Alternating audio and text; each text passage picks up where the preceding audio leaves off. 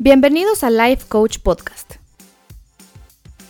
Para sentirte pleno, satisfecho y alcanzar todo lo que quieres en tu vida, te invito a dejar atrás el concepto que tenías de éxito y me dejes empoderarte para que puedas redefinirlo. En este podcast te prometo que no vas a encontrar todas las respuestas que buscas, pero sí te voy a dejar con las preguntas correctas para que te las hagas a ti mismo. Las respuestas que logres darte te van a llevar a tomar ese primer paso que te abrirá todas las posibilidades de alcanzar hasta las metas que a lo mejor ni has descubierto que tienes.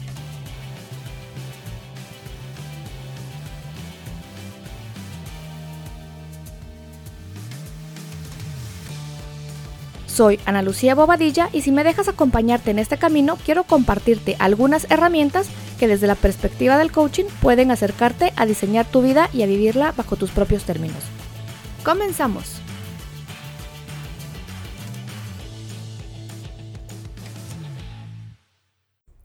Hola, hola, ¿qué tal? ¿Cómo están? ¿Cómo les va? Muchísimas gracias por estar hoy de nuevo acá en Life Coach Podcast. Mil gracias por escucharme. Por lo visto, el episodio anterior del cambio les ha gustado muchísimo. Recibí muchísimos comentarios, muchísimos feedbacks, agradecimientos, felicitaciones por ese episodio porque les gustó. Y en especial creo que hay un par de personas de las cuales aprecio el feedback y que esas personas me han dicho, y me gustó este episodio, fue así como, wow, bien hecho. Así que hoy les traigo como una una como segunda parte de, ese episodio que está muy relacionado a gestionar el cambio, pero ya es cuando estamos hablando de cómo cambiar la dirección de nuestra vida o decidimos empezar algo diferente o algo más grande. Justo ahora que creo que estamos terminando un año, y estamos empezando otro, todo el mundo empieza a hablar de los propósitos de año nuevo, qué vamos a hacer el otro año, cómo queremos expandir el negocio el otro año, hacia dónde nos queremos tirar respecto a un emprendimiento o hacer cambios. Creo que todos los cambios de año son particularmente especiales para hacerse estas preguntas. Y este cambio de año es especial, más especial aún porque cambiamos de década. Y creo que los cambios de década son como importantes. Para mí, la vida también, yo la mido o yo la, la, envisiono en décadas. Creo que no es ningún secreto para ustedes, se los he dicho muchísimas veces, que yo sí pienso en el tema de dónde veo mi vida de aquí a 10 años, porque si tengo una claridad de dónde me veo de aquí a 10 años y acciono, probablemente llegue en la mitad del tiempo o en la cuarta parte del tiempo, pero si no tengo idea de dónde quiero estar de aquí a un año, es probable que en 10 años siga exactamente en el mismo lugar. Así que hoy les traigo dos, dos preguntas que son primordiales, esenciales, necesarias para hacerse a uno mismo antes de emprender cualquier cambio, proyecto grande, meta grande. Y cuando uno empieza a soñar con un montón de cosas distintas y, tener cosas diferentes, y tener no me refiero a tener de objeto material, que se vale si esa es eh, lo que ustedes quieren alcanzar, sino cualquier cosa que decimos, ah, yo quisiera, y ahí hay un espacio en blanco, lo que sea que ustedes quieren, que es muy diferente a las cosas que tienen o hacen o son ahorita. Y estas dos preguntas yo las, las he estudiado mucho con diferentes autores porque creo que yo sí encontré como un punto de quiebre cuando entendí la importancia de hacerse estas dos preguntas en especial. La primera, la primera pregunta es si está nuestro punto A y nuestro punto B, que yo creo que se han hasta aburrido de, escucharme en algún punto que el coaching pues es una herramienta que les facilita el camino de un punto A a un punto B. Ok, punto A es el presente y punto B es aquello que quiero, aquello que quiero cambiar en mí, aquello que quiero alcanzar, aquello que quiero adquirir, cualquier cambio que en cualquier aspecto de la vida. Estoy en un punto A, y está el punto B. La primera pregunta que es necesaria hacerse, y creo que es vital, es, ¿ustedes creen que son capaces de llegar a ese punto B? ¿Ustedes creen que son capaces de, de adquirir, de cambiar, de mejorar, de expandir, no sé cuál sea esa meta específica que ustedes tienen? Y les voy a decir por qué es importante que se hagan esta pregunta. Porque cuando hay, van a haber momentos en los cuales van a dudar y todo va a parecer como pura adversidad por todos lados y van a haber retos y van a haber cosas que definitivamente no son tan sencillas. Es tan, tan, tan necesario que se hagan esa pregunta. Creo que soy capaz de hacerlo, porque si la pregunta es no, ya tienen la mitad de la batalla perdida o creo que ni siquiera van a salir de ese primer paso. Es una frase súper cliché, súper, súper cliché, pero al final yo creo que las frases son clichés porque pues alguien las dijo mucho porque eran ciertas en algún momento y es, si ustedes creen que pueden o si creen que no pueden, están totalmente en lo cierto. No importa qué tanto se hayan dicho ustedes mismos en el pasado que no podían por X o Y razón, creo que es el momento cuando ustedes quieren emprender algo, cambiar esa creencia. ¿Qué es lo que ustedes creen de ustedes mismos? ¿Qué es lo que creen de su capacidad para alcanzar eso que ustedes quieren? Y si no creen que son capaces, ¿por qué creen que no son capaces? Eso estaría súper interesante definir. No soy capaz porque, porque no me esfuerzo lo suficiente, porque no tengo la suficiente disciplina, porque no conozco la suficiente información, porque no tengo el suficiente conocimiento. ¿Por qué no creen? Y si sí creen, seguramente es porque ustedes están avalándose a sí mismos en sus fortalezas. ¿Cuáles son esas fortalezas que los hacen creer que sí pueden? Porque todos, todos, todos tenemos fortalezas en nosotros mismos y todos, todos, todos tenemos debilidades en nosotros mismos. Por ahí oí, hay dos como teorías, que es el venir y trabajar en nuestras fortalezas y en nuestras debilidades, pero también hay cierta teoría o tendencia a decir, no te preocupes de tus debilidades, tú preocupate de fortalecer tus fortalezas. Pero ¿qué pasa si aquella cosa que yo quiero requiere que yo fortalezca una de mis debilidades? Lo importante no es decir, bueno, como no soy bueno para esto, ni modo, no puedo, sino creer realmente que puedo desarrollarlo, que puedo mejorarlo, que puedo aprenderlo. ¿Qué es aquellas cosas que necesito? ¿Cuáles son esas herramientas que necesito para llegar de mi punto A a mi punto B? Eso es súper necesario. Creer que puedo, creer en nosotros, creer en que podemos resolver y eso requiere cierta confianza hacia nosotros mismos. ¿Por qué a veces no creemos en nosotros mismos? Y es porque en el transcurso del tiempo hemos ido aprendiendo a rompernos las promesas con nosotros mismos. No hemos fomentado una relación de confianza real de ti para ti.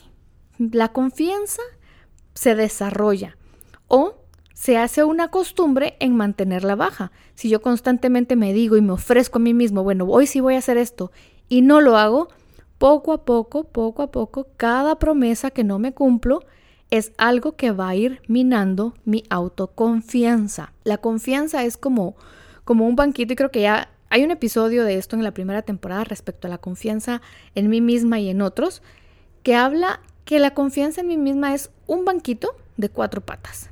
Y la primera es cumplirme las promesas, porque las promesas es lo que me va a hacer ver hacia atrás y ver, ah, bueno, sí, me he ofrecido o me he prometido a mí misma que voy a hacer esto y esto y esto y me lo he cumplido. La, la primera pata de ese banquito es la credibilidad. Creo en que me puedo cumplir promesas a mí misma.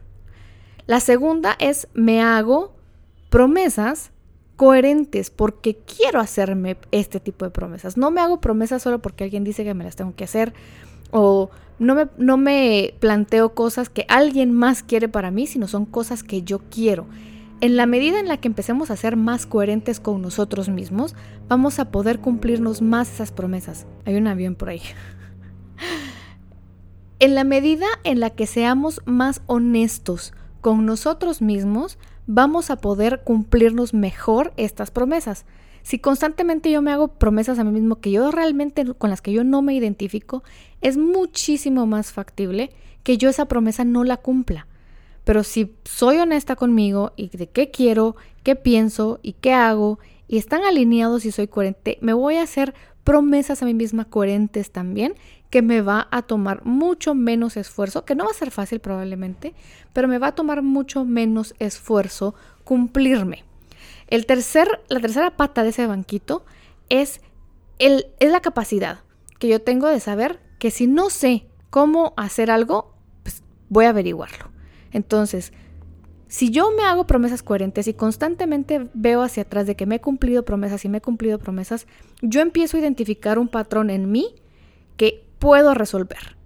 Me planteo una cosa y la resuelvo, me planteo una cosa y la resuelvo. Y eso me va a dar a mí la seguridad en mí misma de que las de que los obstáculos, los retos o las cosas que vienen y me hacen que no sé hacer, yo voy a poder resolverlas.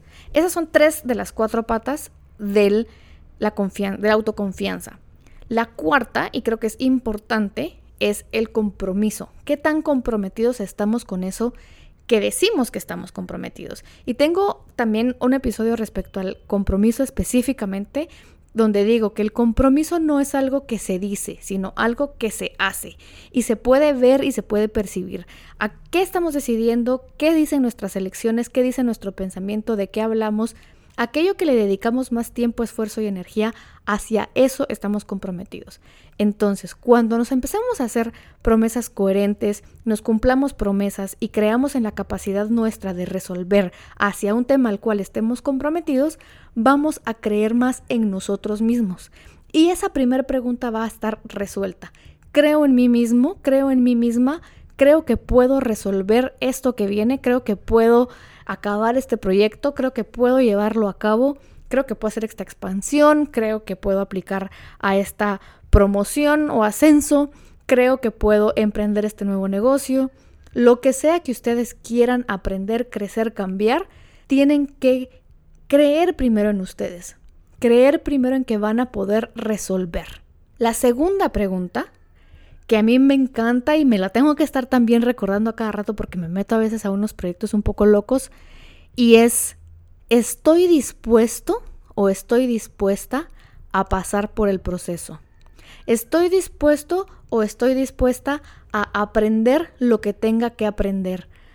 A darme cuenta que hay cosas que necesitan cambiar, a identificarlas y admitir qué cosas no sé bueno, la pregunta creo que la hice más larga, pero al final la pregunta es, ¿estoy dispuesta a lo que tengo que estar, a lo que tengo que hacer?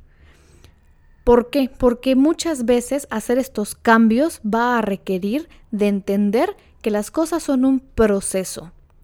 Y este proceso no es de la noche a la mañana muchas veces y no es solo de, ah, esto, y que me pasa muchísimo con mis talleres o sesiones de coaching que la gente me dice, ah, esto yo ya lo sé, Ok, y si lo sabes, ¿por qué no lo estás haciendo? porque entonces nosotros estamos consumiendo un montón de información y la realidad es que esa información la conocen. Ok, yo ya conozco este tema, pero lo van a saber realmente hasta que lo aplican y lo aplican y lo aplican y lo pueden repetir en diferentes circunstancias con diferentes temas, pero eso requiere también que cuando están aprendiendo un tema, vayan, lo amplíen, lo investiguen, amplíen su criterio, aprendan a aplicarlo y si las cosas en algún momento no les funciona, modifiquen y ajusten y vuelvan a aplicar y vuelvan a ajustar. Porque el conocimiento solo por tener el conocimiento no sirve de nada. Hay una frase que dice, el conocimiento es poder. Mm, sí, pero si no se aplica, ese poder no se ejecuta. Entonces, de alguna manera, yo sí quisiera que se pusieran a pensar, ¿qué es aquello que quieren? ¿Qué es aquello que se van a plantear para el 2020? El primer punto es, ¿creen que lo pueden lograr? Y el segundo punto es, ¿están dispuestos a pasar por el proceso? Hay un autor que habla de la capacidad de aprender y él lo planteó como una fórmula matemática. Este autor es, habla de, de mucho trabajo de mindset, que es Kevin Trudeau. Él habla de que esta fórmula se llama la capacidad de aprender y es igual a la voluntad de aprender multiplicada por la voluntad de aplicar el conocimiento. Eso es igual a la capacidad de aprendizaje. ¿Por qué se hace de esta manera? Porque yo tengo que tener una voluntad de darme cuenta y de aceptar que hay cosas que yo no sé, que tengo un límite, pero tengo la voluntad de ir y aprenderlas, de meterme a un curso, de meterme a webinars, de meterme a seminarios, de leer un libro, de meterme a un curso libre en la universidad, de escuchar podcast, de lo que sea necesario con tal de adquirir nueva información. Entonces se miden de 1 a 10. ¿Cuánto es su voluntad de aprender? Bueno, vamos a decir que es un 10.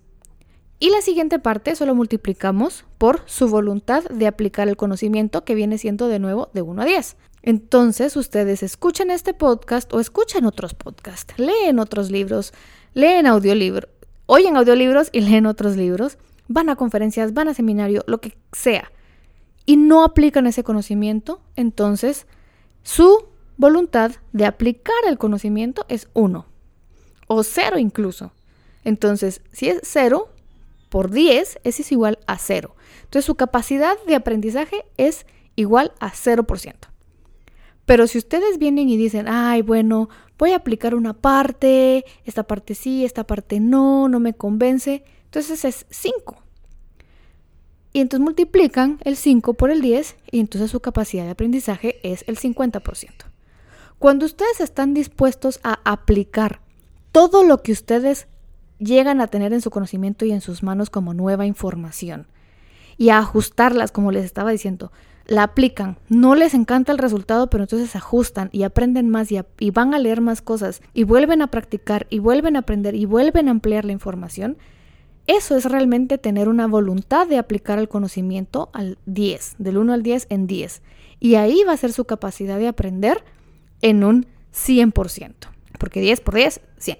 Ahí es donde van a poder venir realmente y decir, ok, sí, lo que sea que yo me plantee, lo voy a poder lograr, alcanzar, modificar. ¿Por qué? Porque creo que soy capaz y porque estoy dispuesto a pasar por el proceso. Estoy dispuesta a pasar por el proceso. Esa parte yo sé que es súper cansada porque la gente quisiera venir y adquirir un conocimiento y que ya como que fuera como un software de computadora que uno desinstala, baja, perdón, uno descarga, instala en, el, en la computadora y ya todo funciona. No, no funciona así el conocimiento.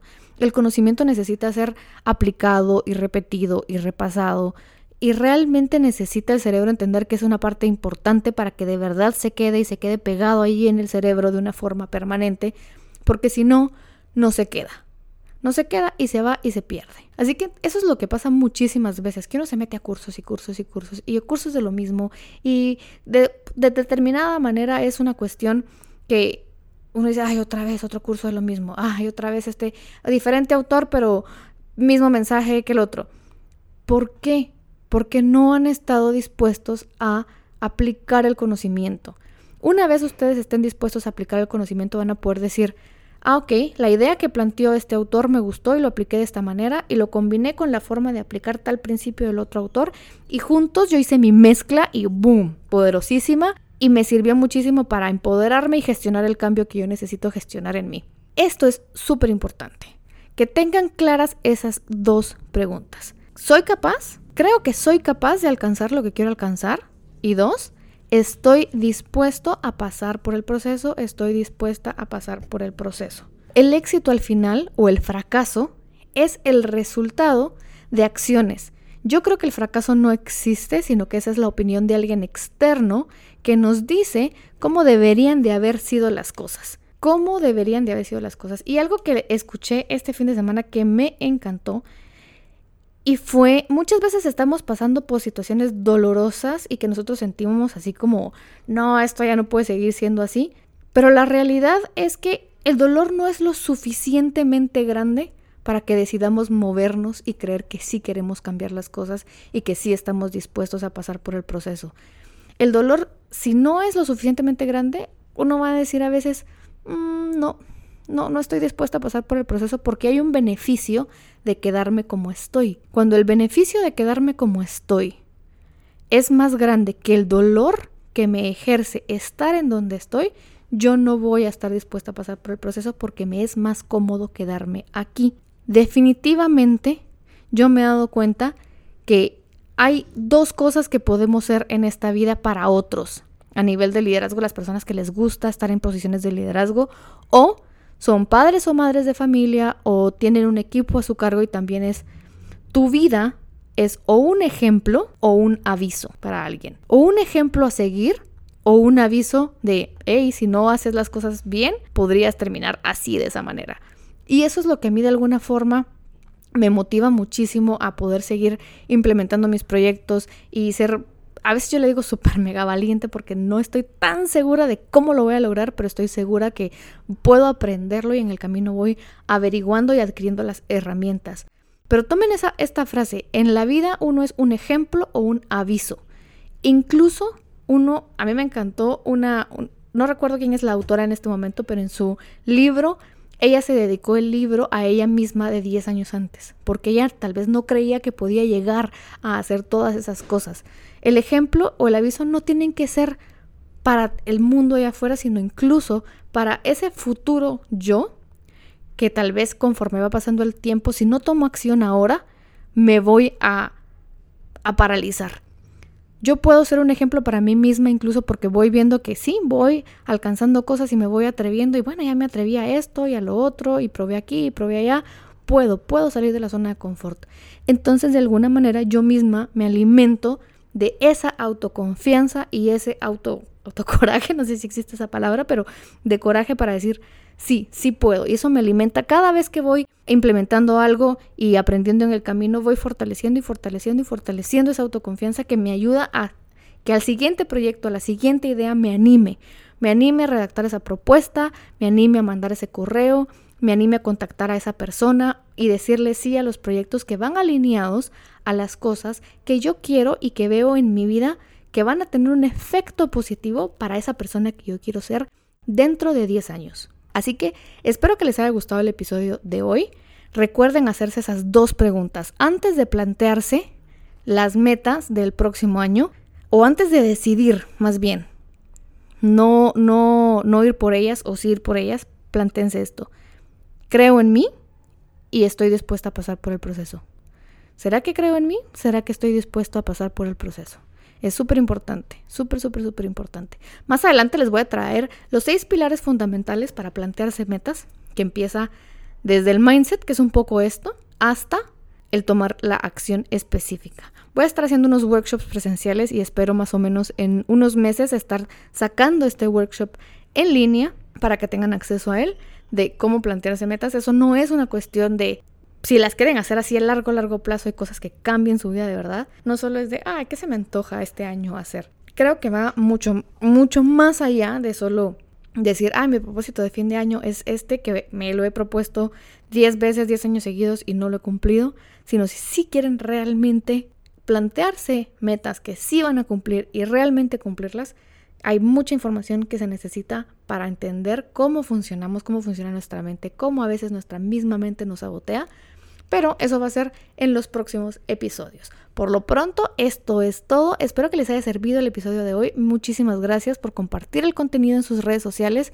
por dejarme un review a los que me escuchan en Apple Podcast y por compartirlo en el Instagram y en el Facebook. En el Instagram me encuentran como analuciabobadilla.coach y en el Facebook como Ana Lucía Bobadilla Coach.